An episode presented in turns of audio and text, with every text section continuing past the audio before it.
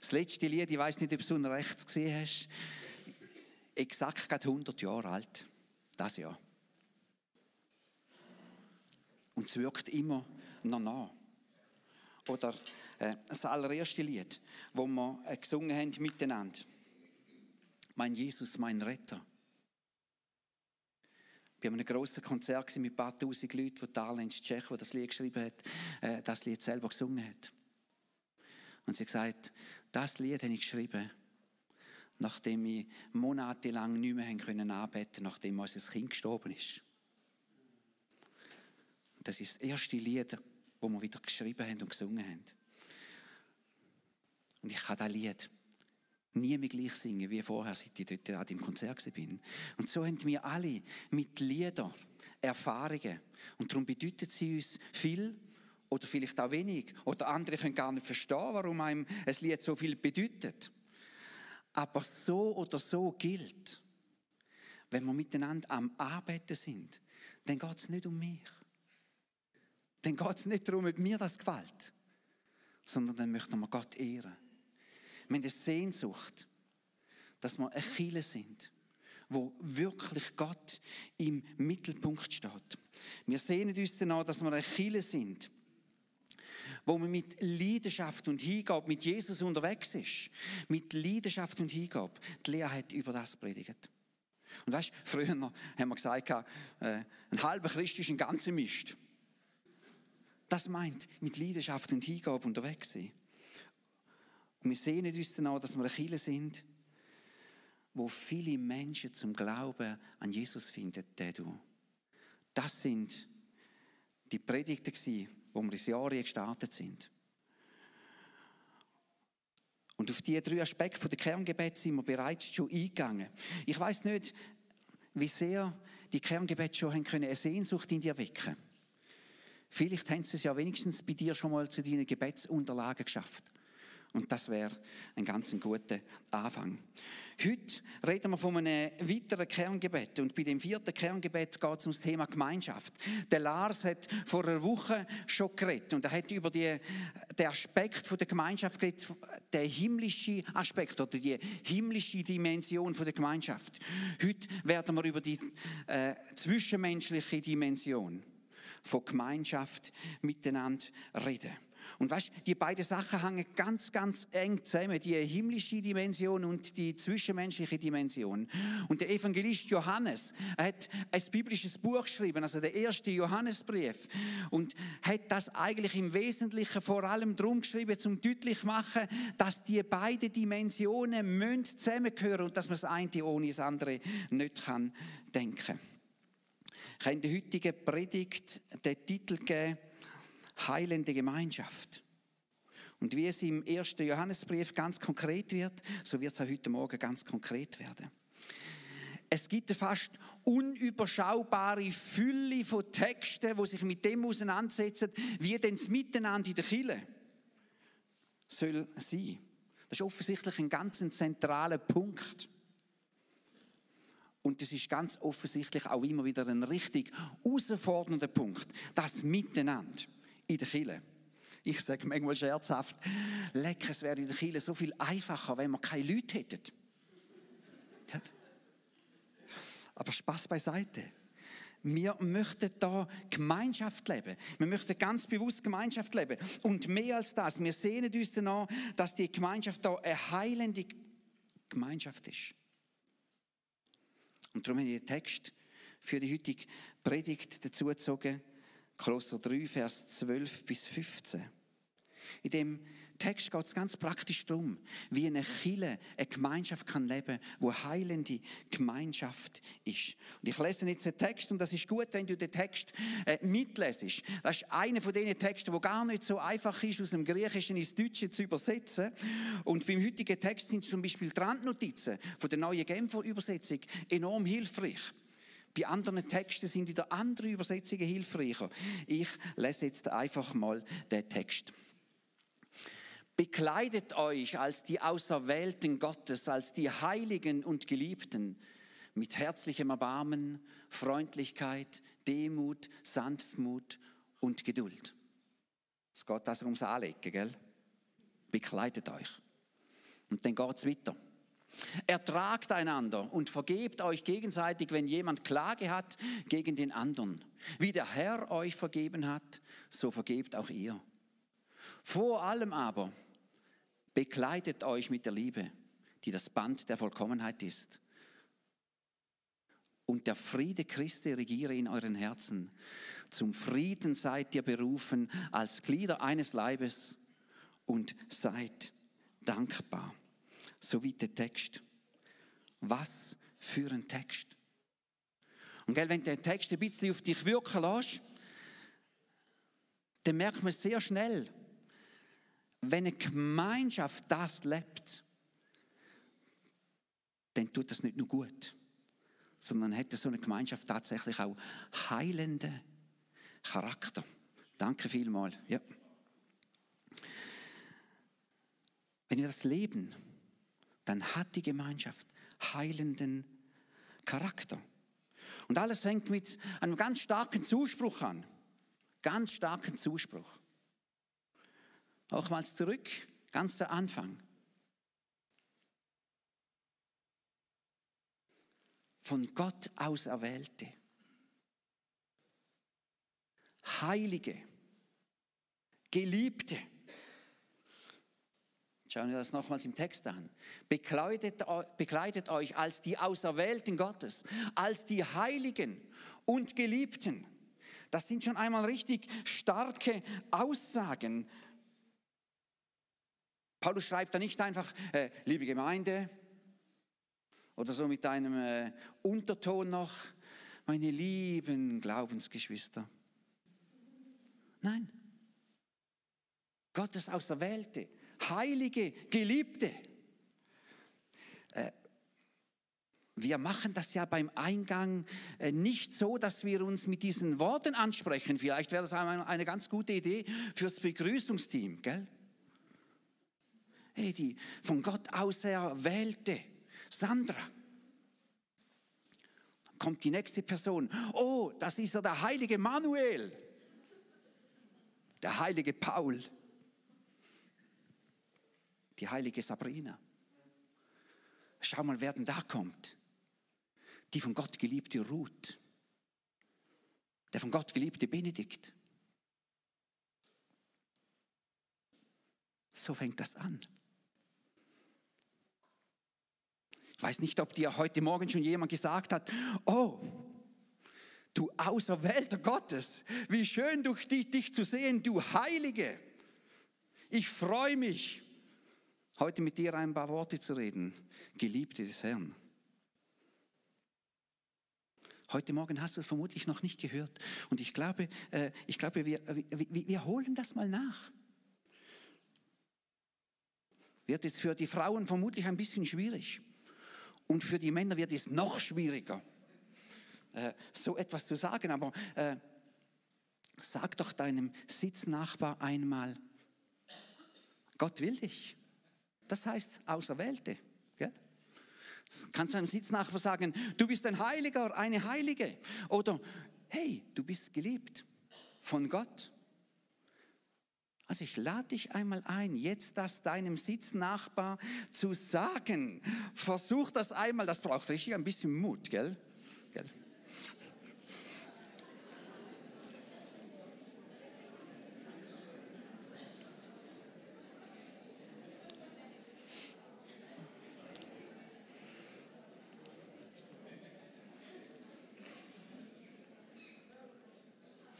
Und vielleicht merkst du in solchen Momenten, ich bin mir noch gar nicht sicher,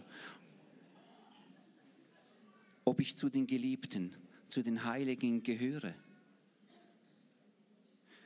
Vielleicht hast du auf die Wahl von Gott, nämlich dass er dich will, noch gar nie geantwortet und gesagt, äh, ja, ich will dich auch, Gott. Dann ist das jetzt auch eine gute Gelegenheit, das mal zu sagen. Ja, Gott, ich will ein Heiliger sein, was nichts anderes heißt als, ich will zu dir gehören. Es soll klar sein, dass ich dir gehöre. Also ist ganz wichtig, dass uns dieser Zuspruch zuerst einmal klar ist, sonst wird der Rest des Textes einfach so zu einem Anforderungskatalog. Paulus schreibt hier nicht an irgendwelche Leute, sondern an Leute, die verstanden haben, ich bin von Gott auserwählt. Ich bin ein Heiliger, eine Heilige. Ich bin ein von Gott geliebter, eine von Gott geliebte. Und für Menschen, die auf die diese Dinge zutreffen, gibt es einen Dresscode. Und jetzt sind wir wieder bei Kloster 3, gell? Da gibt es einen Dresscode. Die ziehen sich nicht irgendwie an und es geht jetzt auch nicht um Faltenschüps und irgendwelche Krawatten, sondern da schreibt Paulus als erstes, äh, zieht an oder bekleidet euch mit herzlichem Erbarmen. Und das Wort, was hier im griechischen Grundtext steht, ist ein ganz spezielles Wort. Das lässt sich kaum äh, auf Deutsche oder ins, ins Deutsche übersetzen. Eigentlich meint es ein ganz tiefes Mitgefühl, ein Mitgefühl, was so tief ist, dass du es körperlich spürst. Ein Erbarmen wörtlich, das dir die Eingeweide im Leibe umdreht. Das ist mit diesem herzlichen Erbarmen gemeint, ein ganz, ganz starkes Wort. Jesus hat sich in dieser Art über Menschen erbarmt, Matthäus 9. Und er geht davon aus, dass die Heiligen und die Geliebten, die Auserwählten, selber dieses Erbarmen auch wieder leben. Und wie heilsam herzliches Mitgefühl ist, wirst du vermutlich erst verstehen, wenn du selbst auf dieses Mitgefühl angewiesen bist. Weißt, manchmal gibt es ja, dass Menschen so eine tiefe Trauer erleben oder so ein gründliches persönliches Versagen oder so eine schreckliche Ungerechtigkeit, dass es sich kaum in Worte fassen lässt. Und wenn du dann in die Kirche kommst, dann ist das Letzte, was du brauchst, ein paar gute Ratschläge. Und schon gar nicht irgendwie ein verständnisloses Kopfschütteln. Na, wie kann man auch nur? Wie kann man nur, Heidi?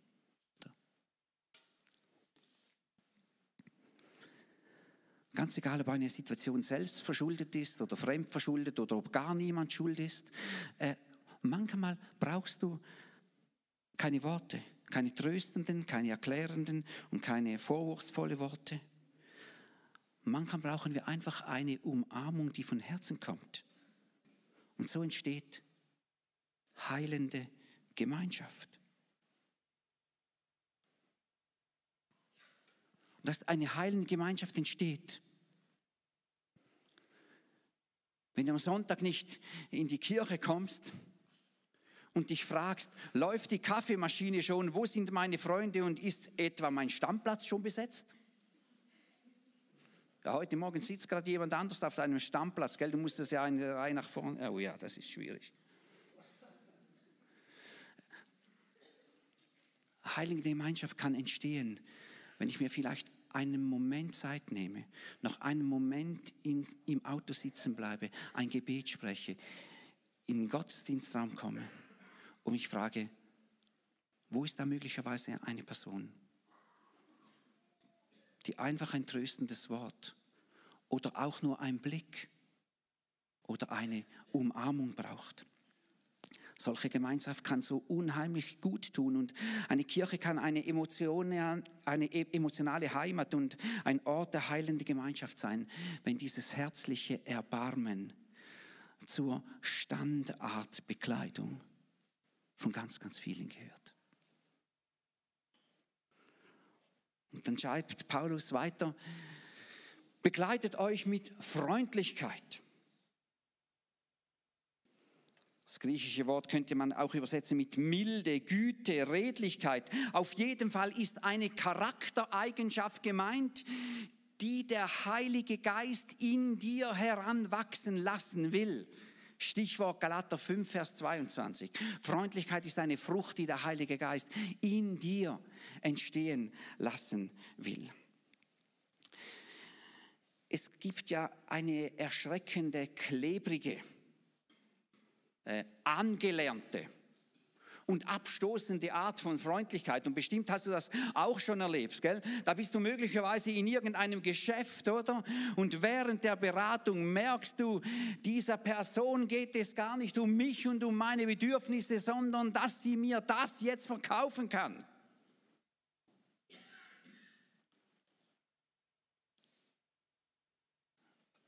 Unsere Kirche ist kein Messebetrieb. Wir verkaufen auch nicht äh, Glaube und Frömmigkeit. Du kannst hier mit der Mine in, den, in, die Kirche reinkommen, mit der genau gleichen Mine, mit der du vorhin schon im Auto gesessen bist oder auf deinem Fahrrad. Das ist kein Problem. Wir machen uns hier nichts vor.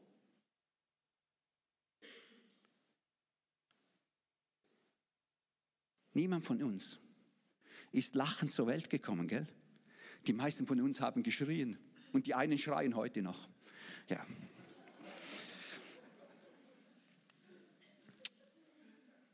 Aber trotzdem ist ehrliche Freundlichkeit lernbar. Und noch mehr, der Heilige Geist will diese Freundlichkeit in dir entwickeln. Und warum will er das machen? Weil Gott weiß, dass ehrliche Freundlichkeit so unendlich gut tut, eine heilende Wirkung hat. Nochmals, Ehrlichkeit ist lernbar. Und warte nicht darauf, bis du ein freundliches Gefühl in deinem Herzen spürst, damit du dann eine Mitteilung an dein Gesicht machen kannst, sondern Zieh Freundlichkeit an, so wie man ein Kleidungsstück anzieht. Zieh sie einfach einmal an und du wirst feststellen, du schaust schon ganz anders aus der Wäsche.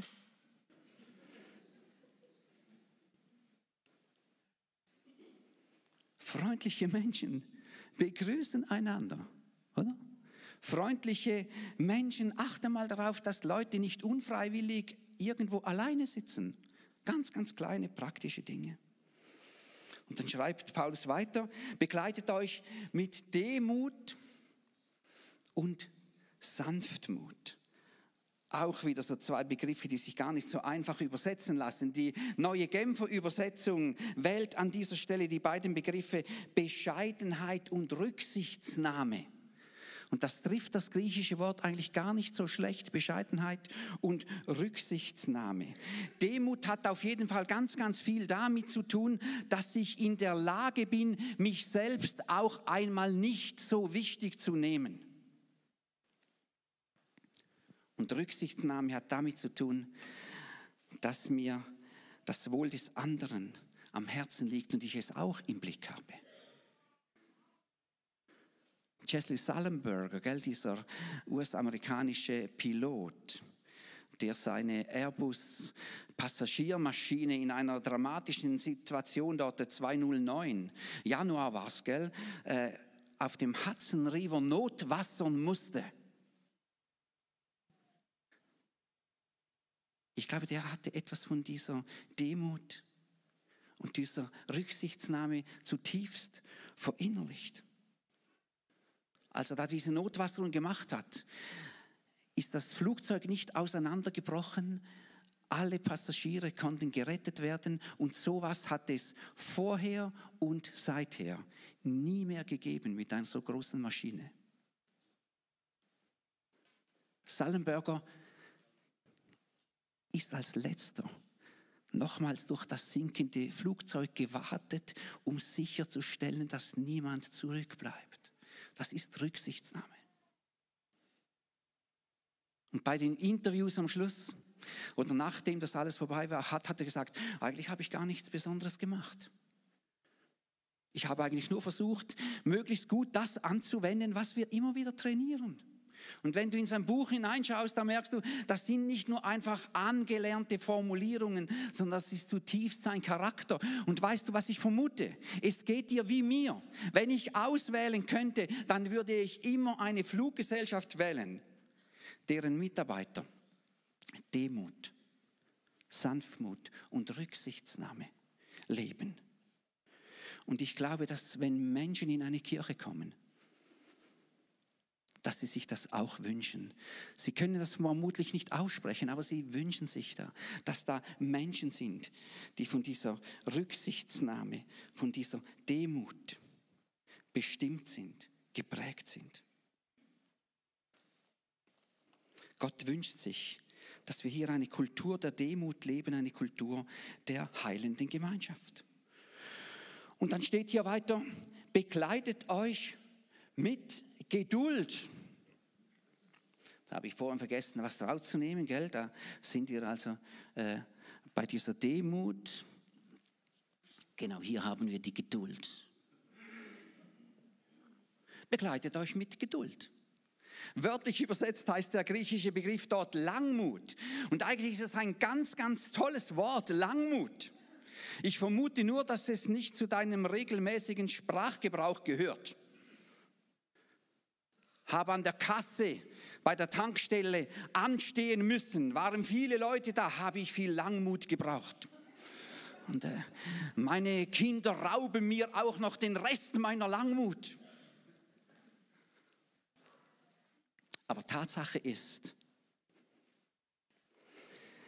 wenn Gott durch den Heiligen Geist Menschen verändert, innerlich und äußerlich verändert, dann braucht es oft Zeit, viel Zeit, lang Mut. Und natürlich kann Gott jederzeit ein Wunder wirken, das ist gar keine Frage. Aber nach 30 Jahren seelsorgerlicher Begleitung von Menschen habe ich eines realisiert. Gott tut manchmal kein Wunder, weil er größere Ziele hat. Weil ihm das Wunder, dass der Charakter eines Menschen wirklich und nachhaltig verändert wird, wichtiger ist als eine schnelle Heilung. Wenn ich in mein eigenes Leben hineinblicke, dann wird mir klar, wie Gott in den letzten 30 Jahren durch viele, viele, viele, viele kleine Schritte mich zu einem geduldigeren und großzügigeren und sanftmütigeren Menschen gemacht hat. Und nein, manchmal ist mir die Geduld dabei auch ausgegangen. Manchmal hat mir die Langmut gefehlt und ich habe ungeduldig nach einem Wunder geschrien. Und Gott hat es nicht getan, weil er Dinge im Auge hatte, die ihm noch wichtiger waren. Gut, dass Gott immer wieder Menschen in mein Umfeld gestellt hat, die mich langmütig begleitet haben. Es geht eine unheimlich heilende Wirkung von Menschen aus, die uns langmütig oder geduldig ertragen. Frag nur einmal deinen Ehepartner. Es tut so gut. Und ich wünsche mir, dass wir ein, als ganze Kirche, gerade durch unsere Geduld, ein Ort sind, an dem Menschen nach Leib, Seele und Geist gesund werden. Und noch von einem weiteren Kleidungsstück äh, spricht äh, Paulus da. Ich nehme dafür diesen Gurt. Das ist ein ganzer Vers, der Vers äh, 13. Ertragt einander und vergebt euch gegenseitig, wenn jemand Klage hat gegen den anderen. Wie der Herr euch vergeben hat, so, sollt, so vergebt auch ihr. Gott macht keinen Hehl daraus, dass Menschen nicht so gut miteinander umgehen können. Dieses Thema zieht sich wie ein roter Faden durch die ganze Bibel. Immer und immer wieder wird das deutlich. Ich glaube, es wäre eine ganz große Illusion, dass eine tiefe und heilende Gemeinschaft dann entstehen würde, wenn wir einfach nicht mehr aneinander schuldig werden würden. Ich glaube, das wäre eine Illusion. Paulus schreibt hier, ertragt einander. Muss mal diese Reihe entlang schauen, in der du gerade sitzt. Oder Doris schaut da einmal bis zu Hans-Peter rüber und so. Es sind da Leute in dieser Reihe, die du auch schon ertragen musstest, oder? Und die anderen schauen auch links und rechts. Und ja, ertragt einander und vergebt einander. Das ist das, was Paulus hier sagt. Und hier sagt er nicht, äh, wenn einer Klage gegen den anderen hat, dann, dann, äh, dann tuschelt einmal darüber. Nein. Dann vergebt einander. Beim Klagen hinten herumreden, das ist überhaupt keine Kunst, so eine äh, so diese Art des hinten herumreden, das gehört zur Standardeinstellung jedes Menschen, das musst du niemandem beibringen. Das kann man vom Geburt auf praktisch äh, sehr gut. Gott will uns helfen, diese Standardeinstellung zu durchbrechen. Und er gibt uns immer wieder viele Gelegenheiten dazu, diese Standardeinstellung zu durchbrechen. Und wie macht er das? Indem er uns in Situationen hineinstellt, die Grund zur Klage geben. So macht er das. Die Kirche, die Kirche ist ein idealer Ort, um Vergebung zu lernen. Aber dazu ist es nötig, dass ich bereit bin, auch auf unangenehme Klagen zu hören. Es ist nötig, dass ich meine Position hinterfrage, dass mir klar wird, dass meine Sicht der Dinge nicht die einzig richtige ist. Und es ist nötig, dass ich Korrektur von anderen annehme. Habe nicht gesagt, dass das einfach ist. Aber ich glaube, dass eine unheimlich heilende Wirkung von einer Gemeinschaft ausgeht, die das lebt.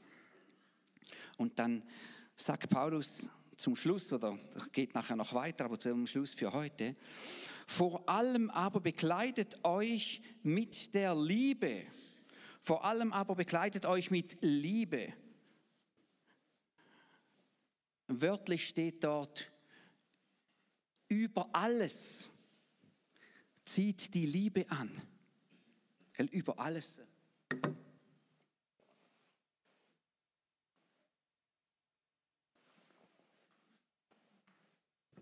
Über alles zieht die Liebe an. Mäntel sind in Mode bei Christen.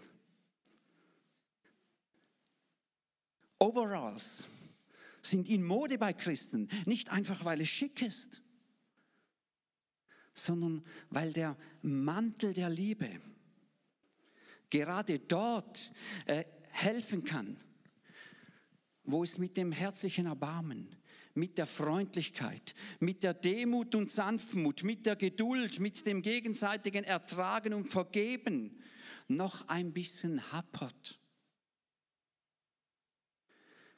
Wenn da eine Kultur der Liebe ist, dann können wir vieles verkraften, was vielleicht noch nicht so perfekt ist. Und der Overall, der Mantel der Liebe, macht den entscheidenden Unterschied.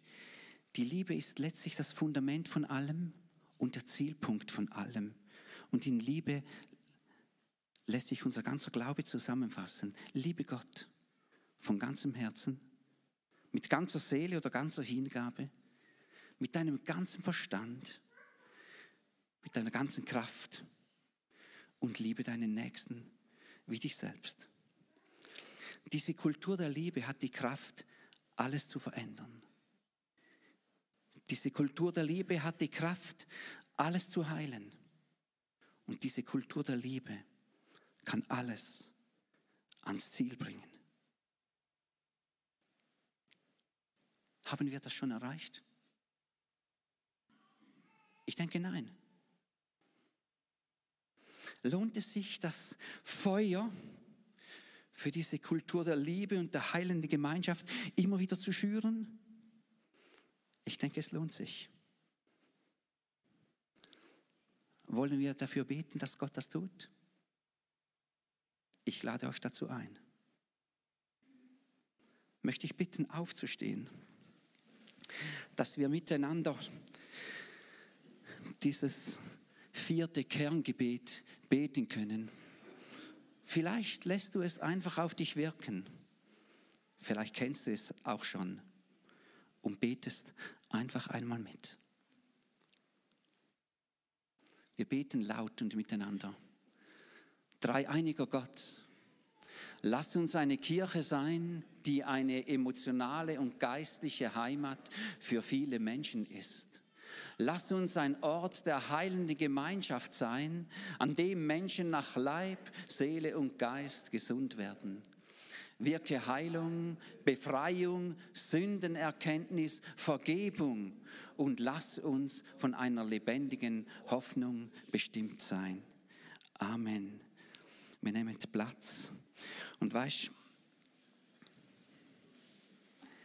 die Sachen liegen eigentlich alle bereit. Unsere Einladung ist es, die Sachen anzulegen. Und wir werden miteinander das Abendmahl feiern nachher. Der Josia wird uns trainieren.